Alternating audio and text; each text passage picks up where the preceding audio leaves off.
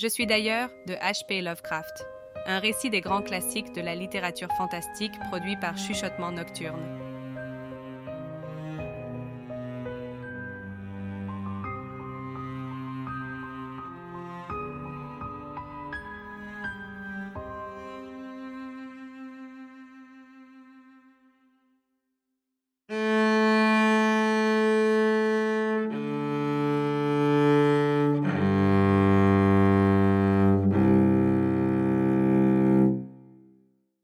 Malheureux celui auquel les souvenirs d'enfance n'apportent que crainte et tristesse.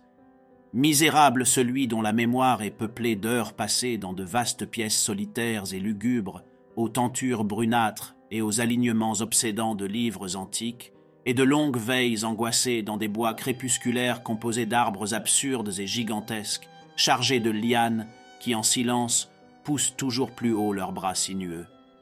Tel est le lot que les dieux m'ont accordé, à moi l'étonné, le banni, le déçu, le brisé. Et pourtant je me sens étrangement satisfait et m'accroche farouchement à ces souvenirs flétris, lorsque mon esprit pour un moment menace d'aller au-delà, chercher ce qui est autre. Point ne sait où je suis né, mais le château était infiniment vieux et infiniment affreux, plein de passages obscurs et de hautes voûtes où l'œil, lorsqu'il se hasardait vers elle, ne décelait que nuit et toiles d'araignée. Les pierres dans les couloirs gauchistes semblaient toujours atrocement humides, et il régnait partout une odeur maudite, odeur de charnier toujours renouvelée par les générations qui meurent. Il n'y faisait jamais jour. Il m'arrivait parfois d'allumer des chandelles et de chercher longtemps dans leurs flammes fixes et immobiles un soulagement ou un secours. Dehors non plus, il n'y avait pas de soleil, car ces arbres haïssables s'élevaient bien au-dessus de la plus haute et de la plus inaccessible des tours. Il y avait pourtant une tour noire qui montait au-dessus des arbres dans le ciel inconnu de l'au-delà de la nuit. Mais elle était à moitié en ruine, et l'on ne pouvait y monter qu'au prix d'une escalade presque impossible le long de sa muraille lisse. J'ai dû vivre des années dans cet endroit, mais je ne peux mesurer le temps. Des êtres ont dû veiller sur moi et prévoir mes besoins. Pourtant, je ne peux me souvenir d'aucune personne à l'exception de moi-même, de rien de vivant en dehors de mes compagnons silencieux, les rats, les chauves-souris et les araignées. Je pense que la personne, quelle qu'elle fût, qui veilla sur mes premières années devait être d'un âge incroyablement avancé, car ma première conception d'un être animé ressemble à une caricature de moi-même, déformée, réduite et pourrissante comme le château même. Pour moi, il n'y avait rien d'horrible dans les os et les squelettes qui jonchaient certaines des cryptes de pierre, profondément enfouies sous les fondations. C'est incroyable, mais j'associais ces choses à la vie quotidienne et les prenais pour plus naturelles que les images colorées d'êtres vivants que je rencontrais dans nombre de mes livres moisis. C'est dans ces ouvrages que j'ai appris tout ce que je sais. Je n'ai pas eu de précepteur pour me guider, pour me conduire, et je n'ai pas souvenir d'une voix humaine au cours de toutes ces années, pas même de la mienne, car si j'ai lu des livres qui parlèrent du langage, je n'ai jamais essayé de parler à voix haute. Mon aspect physique, je n'y pensais jamais non plus, car il n'y avait pas de miroir dans ce château, et je me considérais moi-même, automatiquement, semblable à ces êtres jeunes que je voyais dessinés et peints dans les livres. Et je me croyais jeune parce que j'avais peu de souvenirs. Dehors, par-delà les douves putrides, sous les arbres sombres et muets, souvent je m'allongeais et restais à rêver pendant des heures à ce que j'avais lu dans les livres, et plein de nostalgie, m'imaginais mêlé à quelque foule joyeuse et gaie dans le monde ensoleillé qui débutait au-delà de l'interminable forêt. Une fois, j'essayais de fuir cette forêt, mais plus je m'éloignais du château, plus l'ombre moite s'alourdissait et plus l'air se chargeait d'une terreur enveloppante.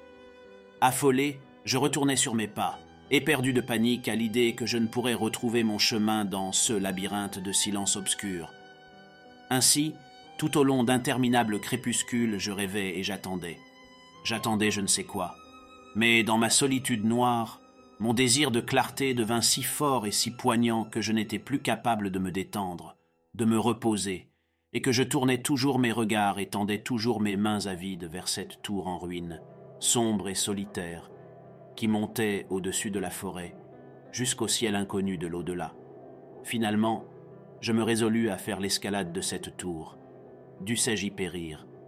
Car mieux valait voir le ciel, quitte à en mourir, que vivre sans jamais connaître le jour. Dans le crépuscule moite, je montais donc les degrés de pierre usés par les siècles jusqu'au dernier, et ensuite entamais la dangereuse ascension en m'aidant de saillies précaires aux jointures des pierres. Épouvantable, affreux et lisse, ce puits de pierres mortes, un puits d'encre, fissuré, désert, sinistre avec ces chauves-souris étonnées dont j'éveillais les ailes silencieuses. Mais plus affreuse et plus angoissante encore la lenteur de ma progression. Car j'avais beau monter et monter, au-dessus de moi l'obscurité ne s'éclaircissait point. Une nouvelle terreur grandit en moi, celle que suscite la pourriture maudite et vénérable. Des frissons m'ébranlaient, et je me demandais pourquoi je n'atteignais pas la lumière. J'aurais baissé les yeux si je l'avais osé. J'imaginais un moment que la nuit devait être tombée d'un coup sur moi. En vain, de la main, je tâtonnais pour essayer de rencontrer l'embrasure de la fenêtre par laquelle je pourrais me pencher et savoir à quelle hauteur j'étais déjà parvenu. Mais tout à coup, après plusieurs éternités passées à me traîner, collé à la paroi de ce précipice concave et affolant, ma tête heurta quelque chose de dur, et je compris que je venais d'atteindre le toit, ou tout au moins quelques paliers. Toujours dans le noir, je levai une main et tâtai l'obstacle. Je m'aperçus qu'il était de pierre et immuable. C'est alors que j'entrepris cette aventure odieuse, faire le tour du donjon, m'accrochant aux faibles prises que m'offrait la muraille grasse. Finalement, ma main, à force de quête, sentit en un endroit l'obstacle remuer. Je me hissai, poussant de la tête la dalle ou la porte, car je me retenais des deux mains dans cet effort délirant. Aucune lumière ne se coula par la fente, et mes mains une fois glissées de l'autre côté de la surface, je compris que mon ascension était, cette fois, terminée. Car cette dalle servait de trappe, permettant d'accéder à une aire de surface plus grande que celle de la tour en bas. C'était certainement le plancher d'une vaste chambre de guet.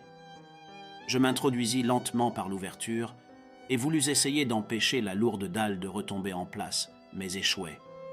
En me laissant tomber sur la pierre lisse, j'avais à l'oreille l'écho sonore de sa retombée. J'espérais que le moment venu, je pourrais de nouveau la forcer. M'imaginant alors à une hauteur prodigieuse, bien au-dessus des plus hautes branches de la forêt maudite, je me redressai lourdement et fouillai la nuit de mes mains, à la recherche de fenêtres, afin de pouvoir, pour la première fois, poser les yeux sur le ciel, la lune et les étoiles dont m'avaient parlé mes livres. Mais sur tous ces points je fus déçu, car tout ce que je rencontrai, ce furent d'interminables alignements de profondes étagères de marbre, chargées de longues et inquiétantes boîtes que je touchais en frissonnant. Et je réfléchissais, et je me demandais de plus en plus quels étaient donc ces innommables secrets qu'enfermait depuis des temps et des temps cette pièce retranchée du château. Par surprise, mes mains sentirent l'embrasure d'une porte fermée par un ventail de pierres sculptées de ciselures étranges. Je voulus l'ouvrir. Elle était bien close. Dans un ultime sursaut de volonté, je m'acharnai et sentis finalement le battant venir à moi. Et c'est alors que me vint la plus pure extase que j'ai jamais connue. Brillant calmement derrière une grille aux contours élaborés, au-dessus de quelques marches surplombant la porte que je venais d'ouvrir, je vis la lune, pleine, radieuse, telle que je ne l'avais jamais vue hors de mes rêves et de vagues visions que je n'osais baptiser du nom de souvenir.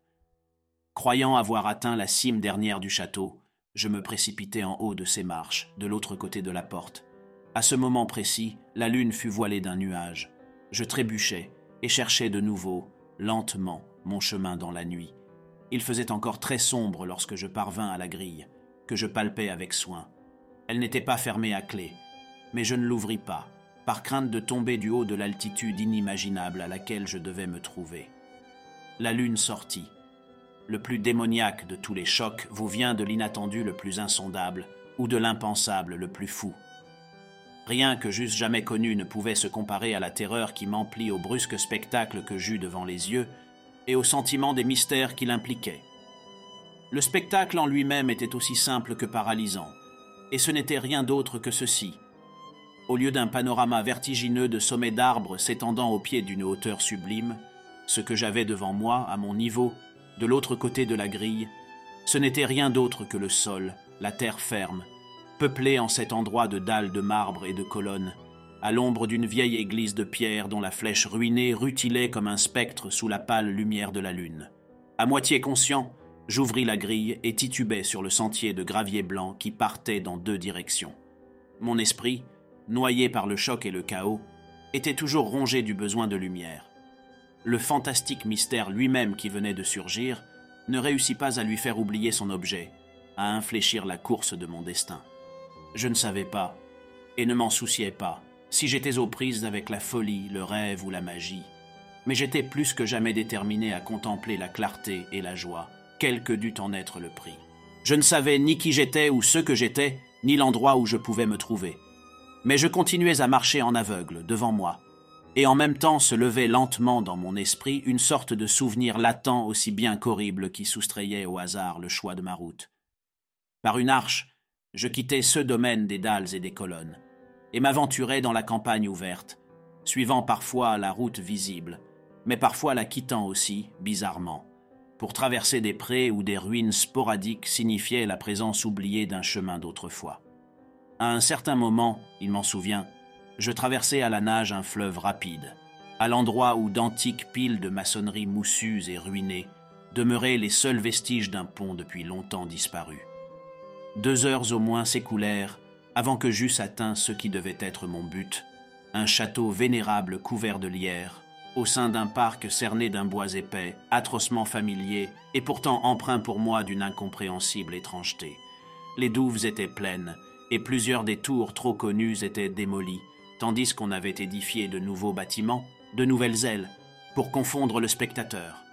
Mais ce que je vis avec le plus d'intérêt et de joie, ce furent les fenêtres ouvertes, merveilleusement scintillantes de lumière, et d'où me parvenaient les sons d'une fête joyeuse. M'avançant vers une porte-fenêtre, je regardai à l'intérieur. J'aperçus une compagnie aux atours curieux en train de s'amuser, de rire et de s'ébattre bruyamment. Sans doute n'avais-je jamais entendu le son de la voix humaine, car je ne compris que vaguement ce qui se disait. Certaines des têtes semblaient avoir des expressions qui réveillaient en moi des évocations et des souvenirs incroyablement anciens. D'autres personnes m'étaient totalement étrangères. Je pénétrai par cette porte dans la pièce brillamment illuminée, et, ce faisant, pas c'est au même moment de l'espoir le plus heureux aux convulsions du désespoir le plus noir, à la prise de conscience la plus poignante. Le cauchemar s'empara immédiatement de moi. Dès que j'entrai, j'assistais à l'une des manifestations les plus terrifiantes qu'il m'ait jamais été donné de voir. À peine avais-je passé le seuil que s'abattit sur toute l'assemblée une terreur brutale, que n'accompagna pas le moindre signe avant-coureur, mais d'une intensité impensable, déformant chaque tête, tirant de chaque gorge ou presque les hurlements les plus horribles. Tout le monde s'enfuit aussitôt, et dans les cris et la panique, plusieurs personnes tombées en convulsions furent emportées loin de là par leurs compagnons affolés. J'en vis même plusieurs se cacher les yeux de leurs mains et courir de la sorte, aveugles et inconscients, se cognant aux murs, aux meubles, avant de disparaître par l'une des nombreuses portes de la salle.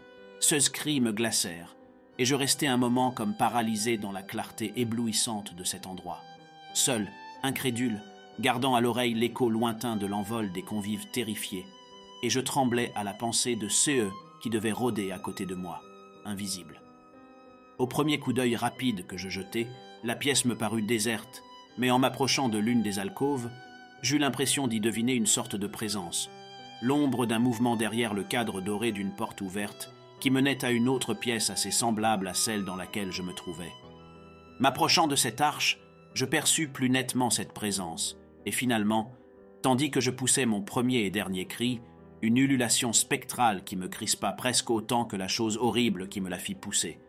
J'aperçus en pied, effrayant, vivant, l'inconcevable, l'indescriptible, l'innommable monstruosité qui, par sa simple apparition, avait pu transformer une compagnie heureuse en une troupe craintive et terrorisée.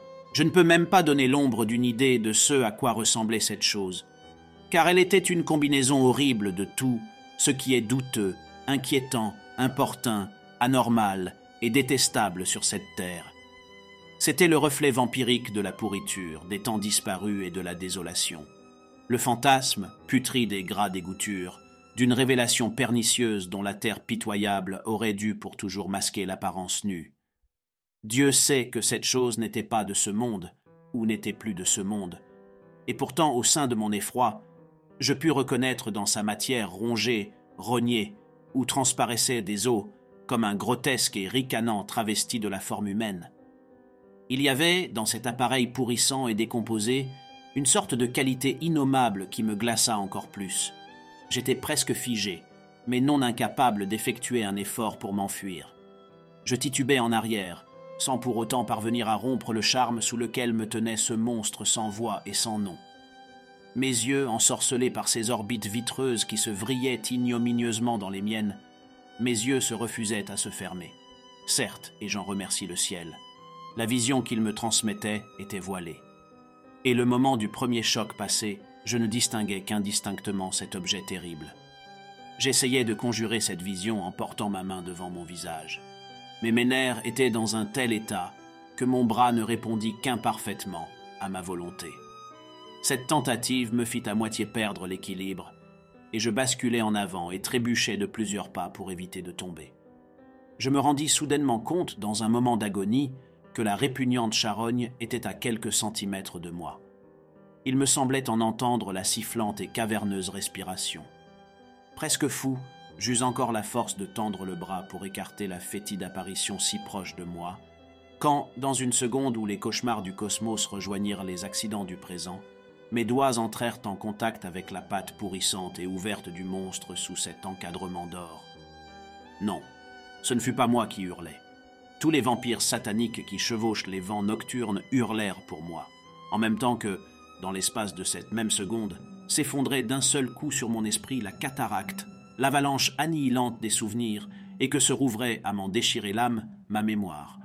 En cette seconde, je compris tout ce qui avait été.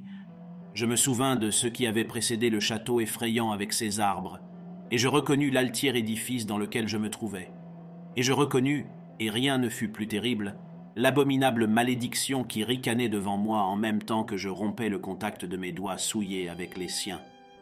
Mais le cosmos recèle aussi bien le baume que l'amertume, et ce baume est le népenthes. Dans l'horreur suprême de cette seconde, j'oubliais ce qui m'avait horrifié, et l'explosion de cette mémoire nocturne s'évanouit dans un chaos d'images, s'estompant en échos toujours plus lointains. Dans un rêve, dans un cauchemar, je m'enfuis en courant de cet endroit hanté et maudit. Je courus, rapide autant que silencieux, vers la lumière de la lune. Je retrouvai le cimetière peuplé de marbre, descendis les degrés, mais la dalle de pierre était impossible à ouvrir. Et je ne le regrettais pas, car j'avais haï cet antique château et ses arbres impossibles. Maintenant je chevauche les vents de la nuit, avec les vampires moqueurs et amicaux, et joue le jour parmi les catacombes de Nefrenka dans la vallée secrète et close de Hadot, près du Nil. Je sais que la lumière ne m'est pas destinée, sauf celle de la lune sur les roches tombales de Neb, et qu'aucune gaieté ne me revient sinon les fêtes sans nom de Nitocris, sous la grande pyramide. Et pourtant, dans ma nouvelle condition, dans ma nouvelle liberté, j'accueille presque avec le sourire l'amertume d'être autre. Car quoique le Népenthes ait mis la main sur moi, je sais pour toujours que je suis d'ailleurs, un étranger en ce monde, un étranger parmi ceux qui sont encore des hommes. Et cela je le sais du moment où j'ai tendu la main vers cette abomination dressée dans le grand cadre doré, depuis que j'ai porté mes doigts vers elle, et que j'ai touché une surface froide et immuable de verre lisse.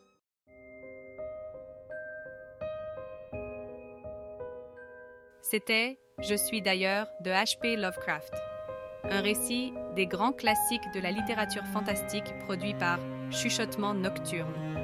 Retrouvez-nous chaque semaine pour des histoires inédites et terrifiantes. Abonnez-vous à notre podcast pour ne pas manquer un épisode.